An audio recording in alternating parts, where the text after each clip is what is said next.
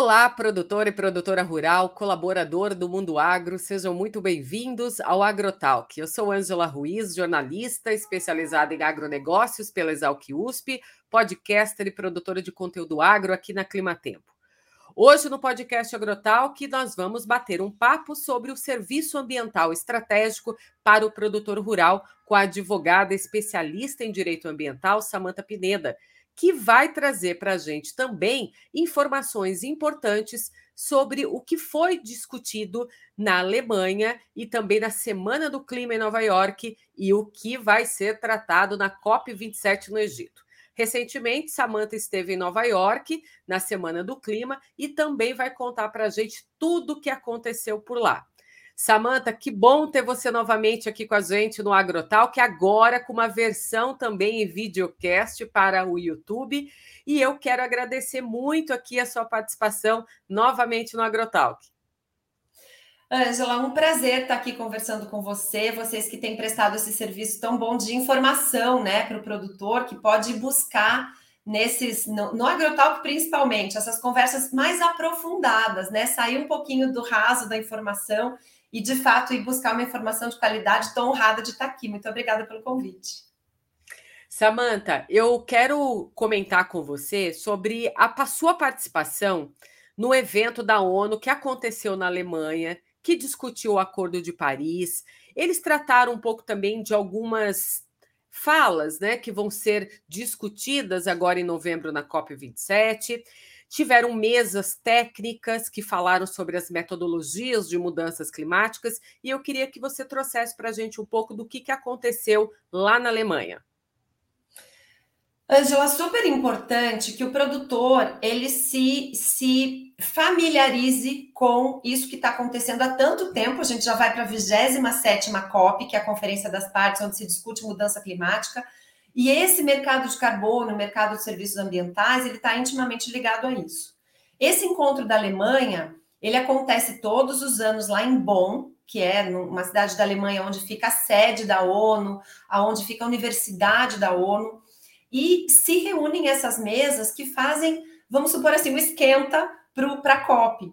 Nessas mesas se discutem como os estados, os países estão conseguindo implantar os acordos é, que, que, assumem, né, que os, os, compromissos que assumem de redução de gás de efeito estufa, de medidas de compensação ou de mitigação, como é que estão se adaptando às mudanças climáticas que a gente já vê.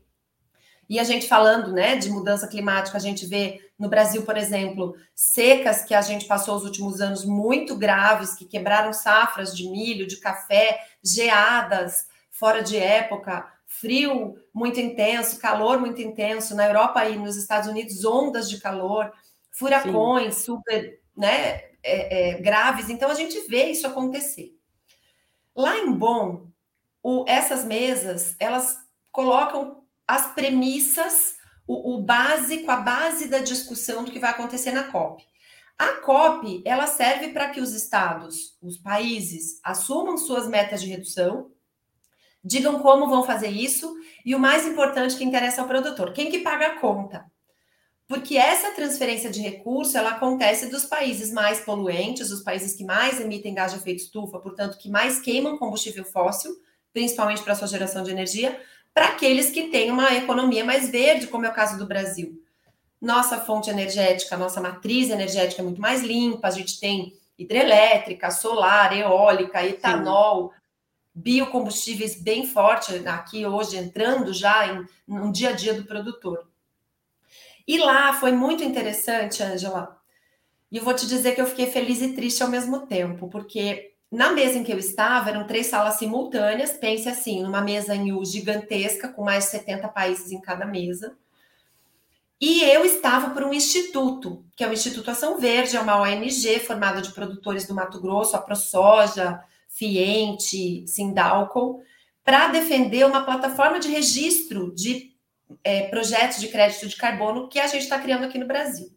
Essa plataforma já existe, nós só estamos adaptando aos preceitos internacionais.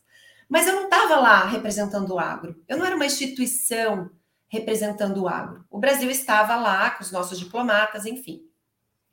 E nessa discussão de bom, A representante do IPCC, que é o painel intergovernamental é, que dá base científica às discussões, ela chegou e disse assim: olha, o setor AFOLU, que é agricultura, floresta, no caso de silvicultura, né? Setor uhum. produtivo. Uhum. Agricultura, silvicultura e outros usos da terra, ele é emissor de gás de efeito estufa. Já que ele é emissor, a gente tem que fazer isso, isso, isso, isso. Então, a partir dessa premissa, e foi desenvolvendo o trabalho. E euzinha, quem sou eu na fila do pão? Levantei minha plaquinha e falei: peraí, né? Quando a gente tem direito à palavra, a gente levanta a plaquinha da instituição que a gente está representando e fala. Quando o Tchê me deu a, a palavra, eu falei: olha, no Brasil, não é assim tão absoluto que o setor de agricultura, de silvicultura e de outros usos da terra é emissor de gás de efeito estufa. Quando a gente faz conversão de vegetação nativa em área produtiva, a gente aproveita essa biomassa nunca é perdido tudo que sai de lá. A gente tem regra para essa conversão, tem autorização, tem parte que tem que deixar conservada, que são as reservas legais. E quando a gente produz, a gente produz com plantio direto, com bioinsumo, a gente produz com tecnologias diferenciadas muito mais conservacionistas, faz rotação de cultura. Ficou um silêncio constrangedor.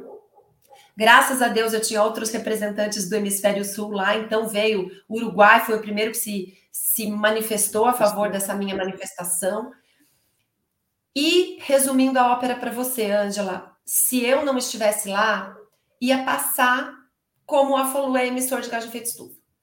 Então, eu queria destacar duas coisas. Primeiro, a importância da participação das instituições do agro nessas discussões internacionais. O nosso representante do Brasil não está lá para defender o setor. Ele está lá para defender o país, as metas assumidas, as políticas públicas de transição energética. Sim, parte do setor, mas ele não tem que ter um conhecimento profundo disso. Quando a gente olha para trás do pessoal da Europa, da, da Alemanha, da Austrália, enfim, do, dos próprios Estados Unidos, tem um especialista em mineração, um especialista em indústria têxtil, um especialista em agro, um especialista atrás desse cara para dar respaldo. No Brasil, a gente não viu isso. Então a participação foi super importante e graças a Deus a gente conseguiu colocar um, uma, digamos que um, uma relativização nesse conceito absoluto de que a FOLU é emissor de gás de efeito estufa. Sim. Esse problema da comunicação não é só aqui interno, né, do Brasil e também não é interno do agro com o agro. Eu vejo que esse problema de comunicação ele se expande também internacionalmente, né? As pessoas elas têm uma visão diferente do que é, o produtor realiza aqui no Brasil, né?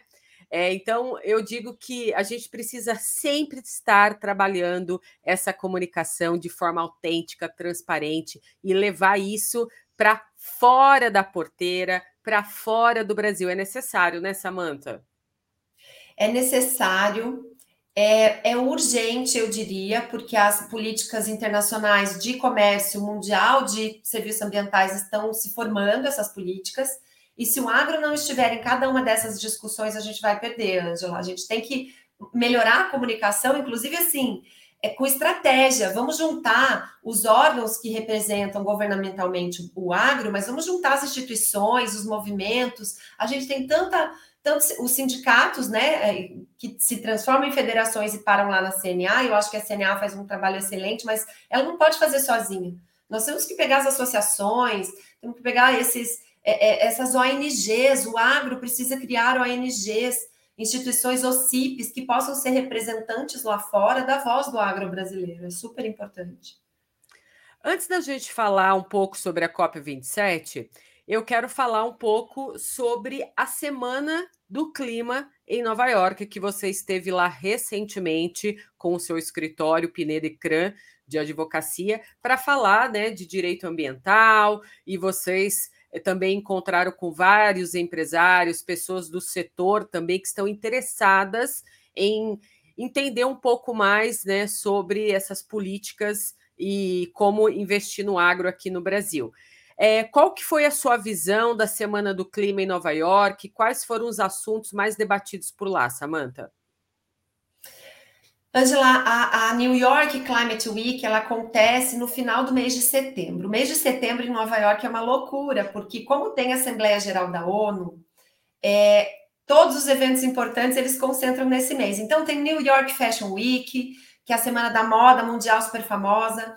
É, aconteceu nesse setembro o Brasil Climate Summit, que foi uma iniciativa dos estudantes da Universidade de Colômbia, junto com o Brasil, para falar a respeito de mudanças climáticas e dos problemas e das soluções brasileiras para o clima.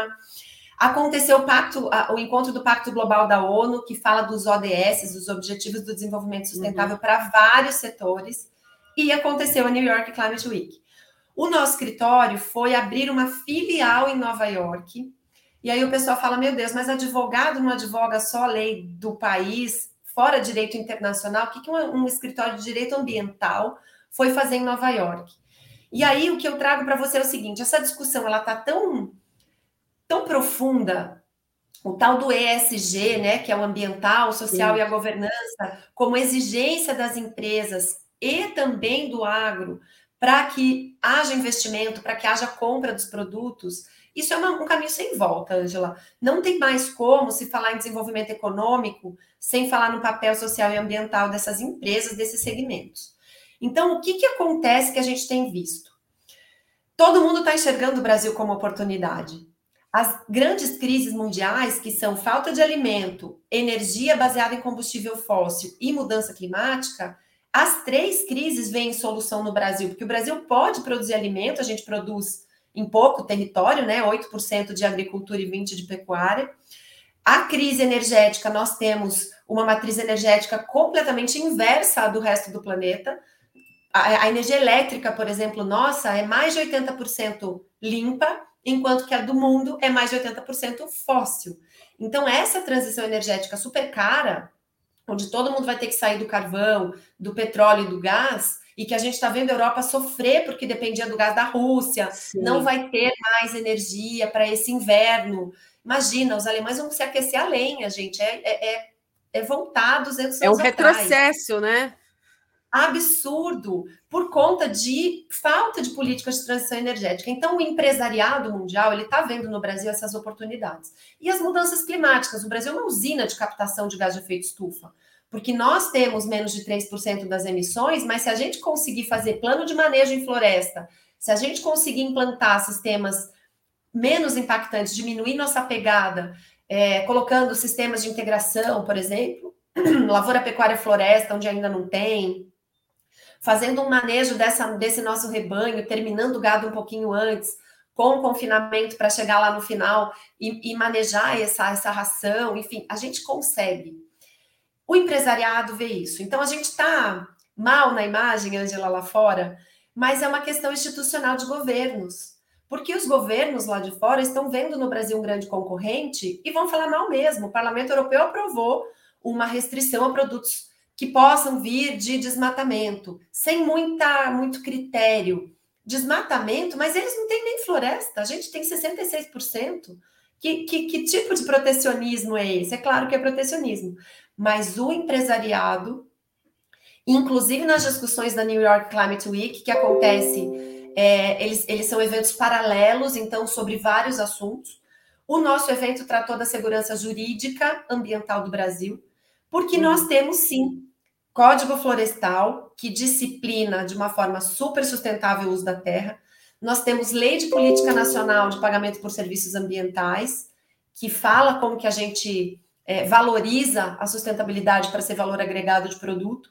Nós temos decreto que, que começa o mercado de carbono e mais, além, né? O mercado de metano aqui no Brasil, que foi uma exigência da COP26. Ninguém se mexeu para isso, o Brasil foi o único que se mexeu. E o empresariado está vendo isso, Angela. Eles querem investir, eles têm um pouco de medo dessa insegurança. E é para isso que a gente foi lá para fora, para dizer: olha, o agro é sustentável, o desmatamento da Amazônia nada tem a ver com, agro, com agronegócio.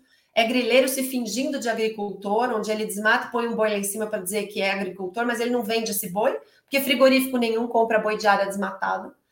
E a gente, o agro, combate esse desmatamento ilegal, quer a regularização das áreas fundiárias, é, fundiariamente das áreas que estão sendo usadas com critérios ambientais, e nós temos leis para respaldar isso. Quando a gente mostra isso, os investidores se multiplicam, Ângela.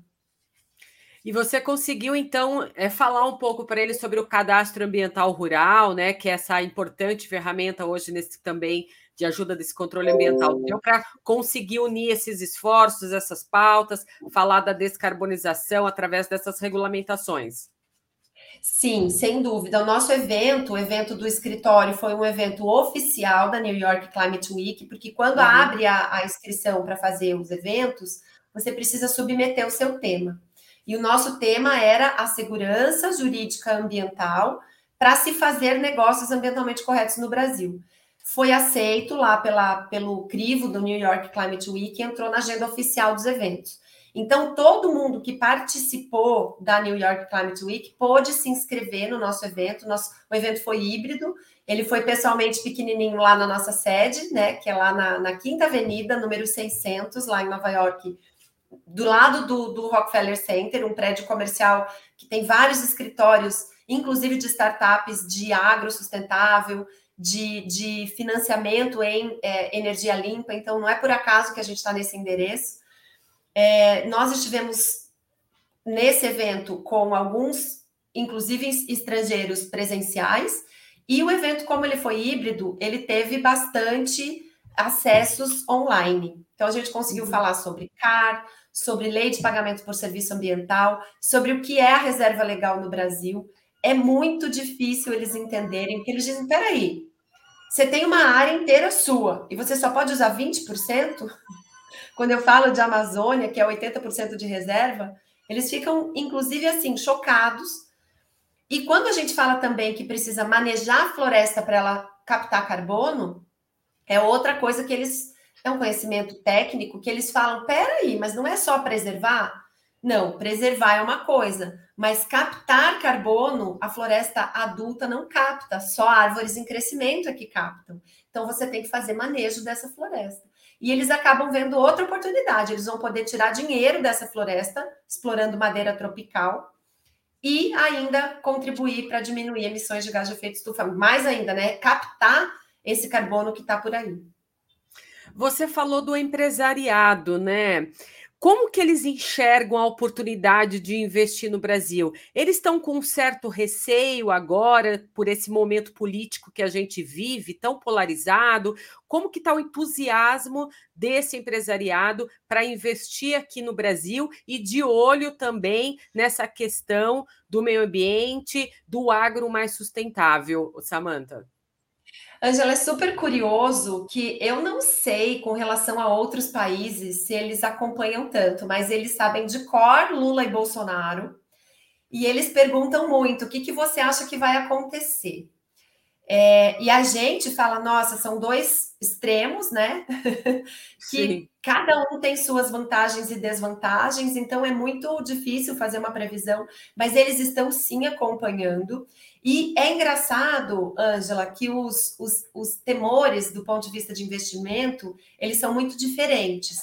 Quando a gente fala que uma possível vitória de Lula, eles têm muito medo com relação à segurança jurídica de é, propriedade privada, porque eles sabem que aumenta a, a invasão de terra, que houve muito menos titulação de áreas e regularização fundiária no governo anterior. Mas, por outro lado, o investidor mesmo, e aqui é, eu estou fazendo uma análise completamente isenta, a gente sabe que instituições financeiras e investidores grandes ganharam muito dinheiro no governo do PT. Então, existe um discurso muito popular, mas a gente sabe que quando fala de empresariado, quando fala de mercado financeiro e de capitais, o governo do PT é muito bom para eles ganharem dinheiro. Por outro lado, a, do ponto de vista de Jair Bolsonaro, eles têm um pouco de medo da antipatia que Bolsonaro conseguiu criar no, no exterior. É, e, e, outra coisa que eles sabem também, o nome da ministra Tereza Cristina. Eles falam da ministra da Agricultura, que ela era um contrapeso nessa imagem ruim que Bolsonaro deixa lá fora.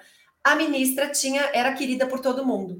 Então, eles têm um pouco de medo com relação, sim, aumento de desmatamento na Amazônia, e eles, eles acham que a Amazônia vai acabar. E é muito engraçado, porque eles não, não têm noção de dimensões. Quando a gente mostra no mapa o que é a Amazônia, que tem mais de 85% da Amazônia ainda preservada, e que todo esse desmatamento e todo esse fogo que estão falando é menos da metade do que aconteceu em 2005, por exemplo, eles ficam muito surpresos. Então, eles estão acompanhando. Existe um temor diferente para cada, eleito, cada eleito, né? Uhum. Mas ninguém vai deixar de investir no Brasil, Ângela. Samanta, olha, você comentou sobre a abertura desse escritório em Nova York e eu devo imaginar que você olhar para esse aspecto de hoje está contribuindo é, com a expertise de vocês em direito ambiental, que vocês já são pioneiros aqui no Brasil, e como você começou a sua carreira, né? Lá atrás, muito jovem, com a sua família também, de tios ligados à produção rural, e você caminhar né, para esse, esse setor junto com o agro, relacionando aí as questões ambientais, é um motivo de muito orgulho para você é, imaginar que hoje, né, você está lá contribuindo com o seu trabalho, abrindo esse escritório é, em Nova York. Creio eu e também. Mulher, né, Angela?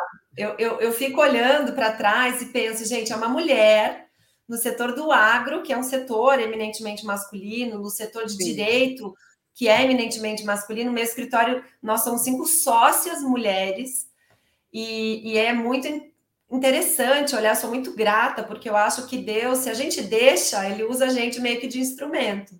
Sim. E eu tenho muito amor a essa causa, sou muito grata realmente pela, por essa trajetória.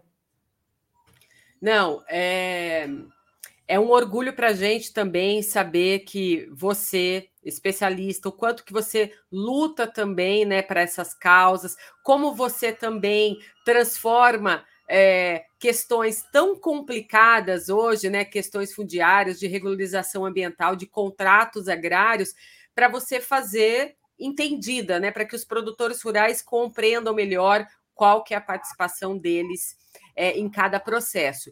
E eu queria tocar um pouco desse assunto da questão né, dos registros de créditos de carbono, né? E desse plano de serviço ambiental estratégico para o produtor rural. Fala um pouco para a gente desses serviços e o que, que você espera e como que vocês vão atuar daqui para frente agora, não só aqui no Brasil, mas nos Estados Unidos. O que, que a gente pode trazer para esse produtor rural aí de informações? Ai, muito boa a sua pergunta, Ângela, porque tem bastante a ver com tudo isso, né? Você fez esse link bem certinho da, da parte do, do que era uma causa de uma menina que passava férias nas propriedades rurais dos tios e que de repente está lá hoje em Nova York tentando levar para o planeta a mensagem de que o nosso produtor rural ele precisa agregar o valor da sustentabilidade ao nosso produto, porque o nosso produto ele é diferente. A nossa soja, quando vai para o mercado, nosso algodão, nosso milho, nosso trigo, ele vai com o mesmo preço do. Ele concorre com outros países.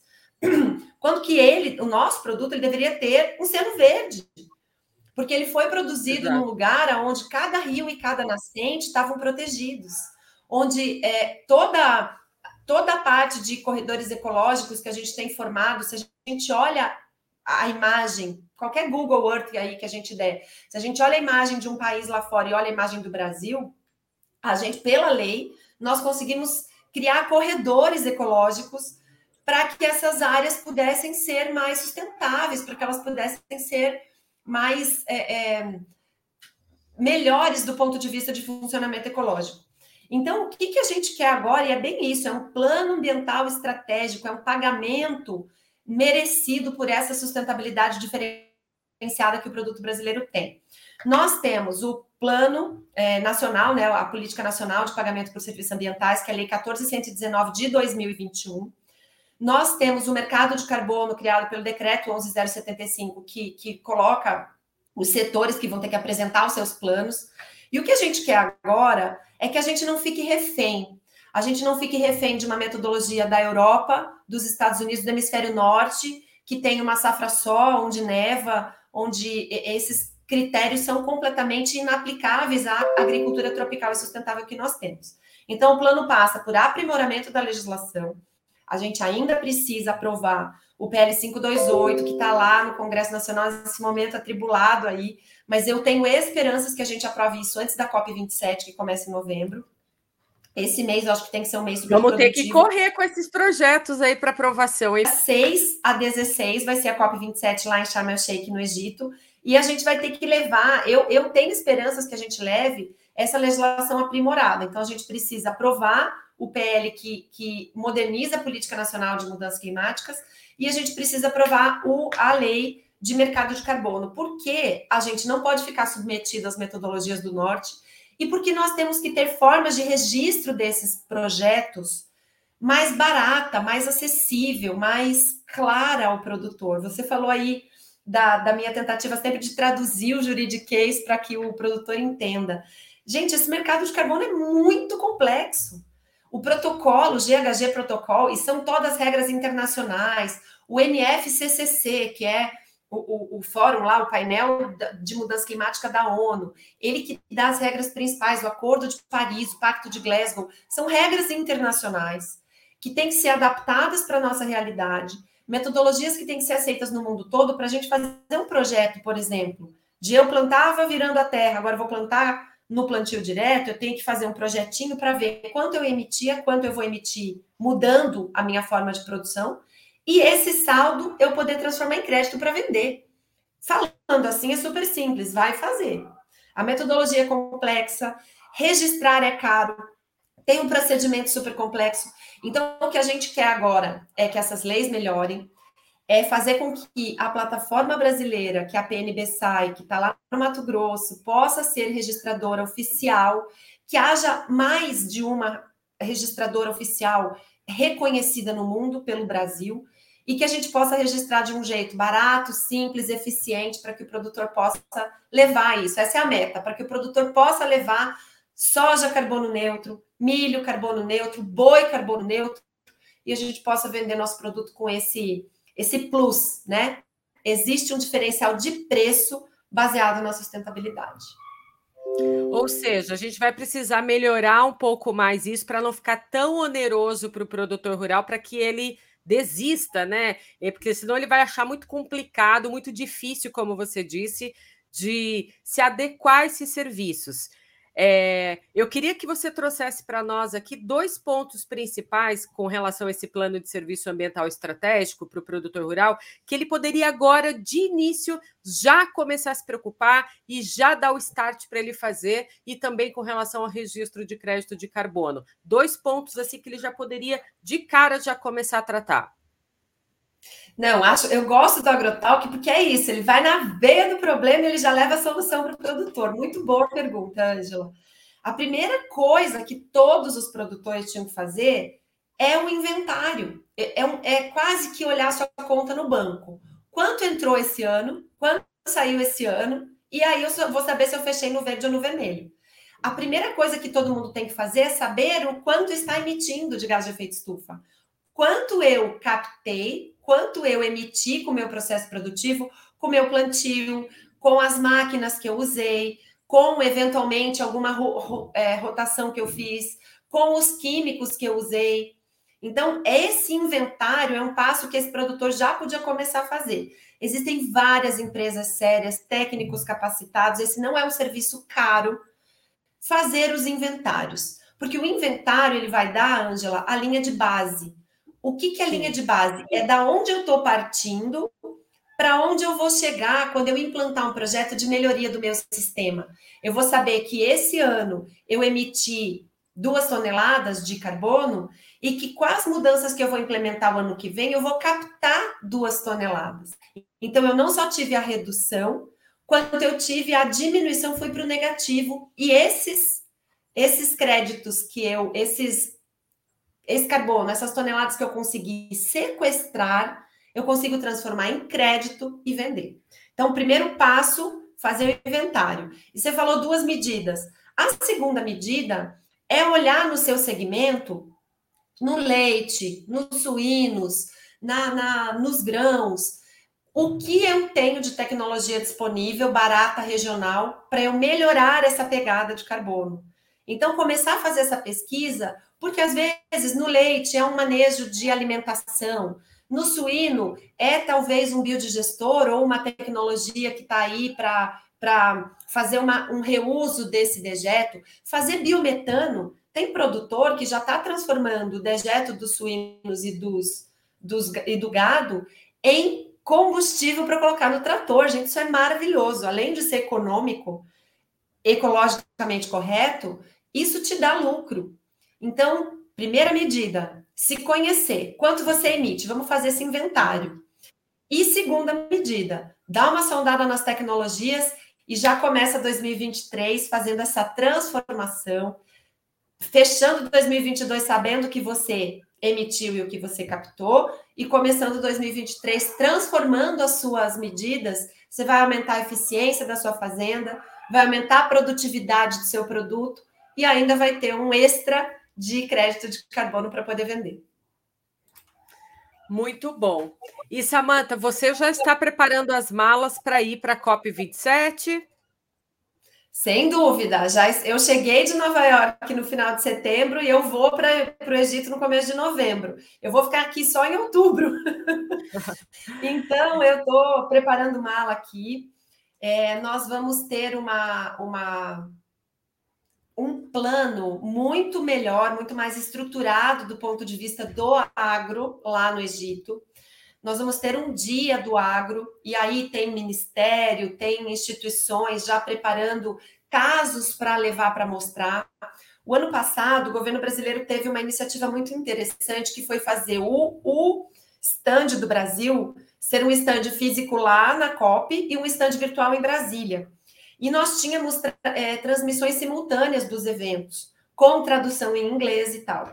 E nós tivemos muita participação de estrangeiros lá na COP26, que foi em Glasgow, que eu estive lá também pessoalmente, quando a gente via eventos interessantes, ou até mistos, né? Que parte do, dos expositores estava no Brasil, parte estava lá localmente, muitos países participavam dessas discussões, tanto lá quanto virtualmente.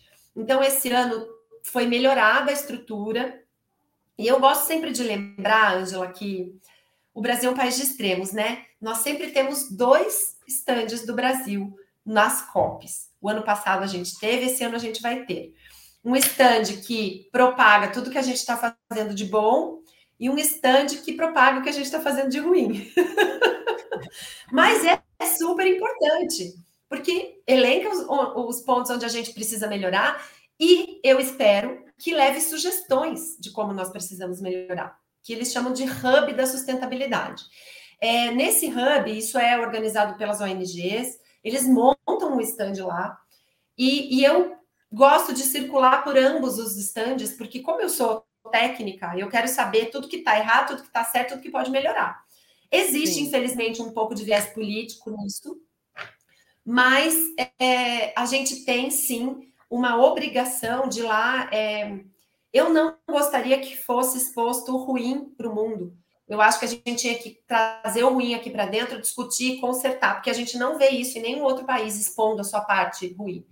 Mas Brasil é Brasil, então estarei lá nos dois estandes, Ângela, para que a gente possa trazer melhorias e colocar o Brasil, que tanto faz, para que os, o mundo possa conhecer, os empresários possam investir, que a gente possa tornar o nosso agro é, diferenciado do, não só do ponto de vista de sustentabilidade, mas do valor. A gente agregue valor da sustentabilidade no produto brasileiro. E do ponto de vista global, Samantha, dos países que vão estar lá reunidos, é, qual que é a sua expectativa sobre esse evento? Você acha que esse evento pode terminar com resultados positivos é, de forma assim global, mas também com aspectos positivos para a uhum. gente aqui no Brasil? Angela, do ponto de vista global, assim, pela, eu sou muito otimista por natureza. Eu sou aquela pessoa que quando está chovendo eu digo, ai, que bom, tá molhando as plantinhas, que quando está sol eu digo que sol lindo, que céu azul. Mas eu estou um pouco pessimista porque gente, o, o, o, planeta está passando por um momento muito grave, né? Nós tivemos tem a crise climática que está acontecendo com os eventos climáticos extremos e, e fazendo muita gente sofrer. As pessoas estão sofrendo. Existe um ativismo um pouco cego, apaixonado, romantizado, que também está fazendo as pessoas sofrerem, que todo mundo defende a Amazônia, mas ninguém olha que lá na Amazônia é o melhor, é o menor IDH do Brasil. É onde o índice de desenvolvimento humano está muito ruim. Então são pessoas pobres em numa região muito rica e ninguém vem oferecer solução para isso. Então, crise climática, um ativismo que não considera as pessoas, dois anos de pandemia que colocaram o planeta numa crise econômica gravíssima. É, a questão da Ucrânia com a Rússia, que ainda não acabou, e isso e atinge guerra. também o comércio, atinge a questão energética. E a guerra, a guerra tem trouxe, né, questões muito graves. A gente teve problemas aqui com o nosso fertilizante, porque o potássio sempre vinha da Bielorrússia. A gente tinha um, uma, um comércio, é, um fornecimento. É, acho errado a gente basear em importação, né? Vou, vou aproveitar aqui para dizer que nós temos uma, uma enorme mina em Altazes, na Amazônia, que está há seis anos já está paralisada, mas enfim. É, e aí nós tivemos a guerra. Então eu estou pessimista porque esta crise toda levou a, a, o mundo a não olhar para as questões ambientais. Nós aumentamos o uso de combustíveis fósseis, nós aumentamos o uso de, de carvão, por exemplo, na China. Então, eu acho que, do ponto de vista do planeta, o que eu espero da COP27 é que eles tragam algumas soluções que a gente vai sair. Eu espero que a gente retroceda, pelo menos ao, ao que a gente estava no ano passado, que eles estavam uhum. investindo em transição energética e que a gente consiga dar o próximo passo. Isso para o planeta. Para o Brasil, eu estou muito otimista. Ganhe quem ganhar essas eleições, o ESG e a sustentabilidade, eles são irreversíveis.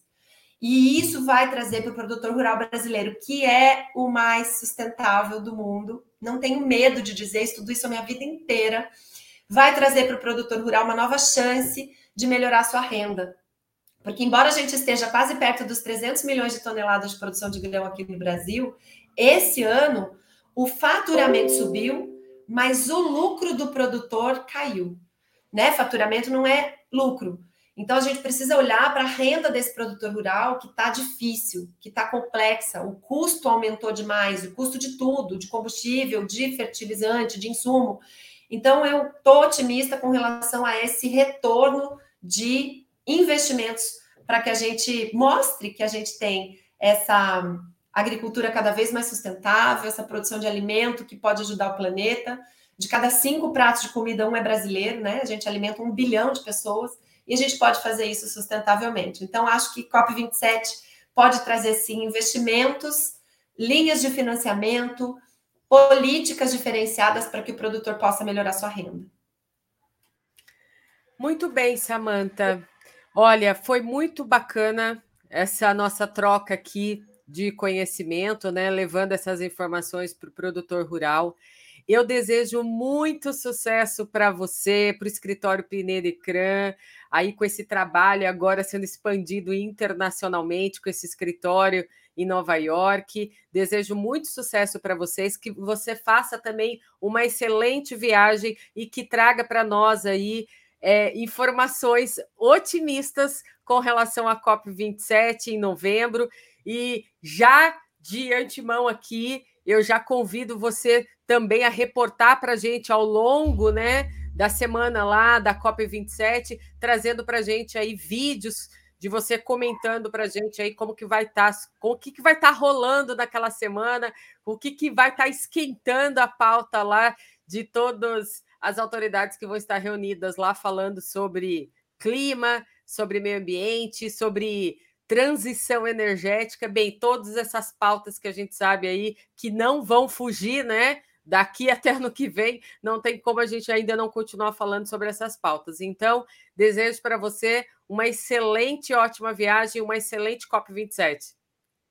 Muito obrigada, Angela. Conte comigo, vou mandar vídeos, vou mandar informação, é, porque eu acho que quanto mais a gente souber, melhor é para o nosso setor. É, também quero esse otimismo todo. Te agradeço de coração. Eu sei que você me acompanha. A gente se acompanha há bastante tempo, eu te acompanho bastante também.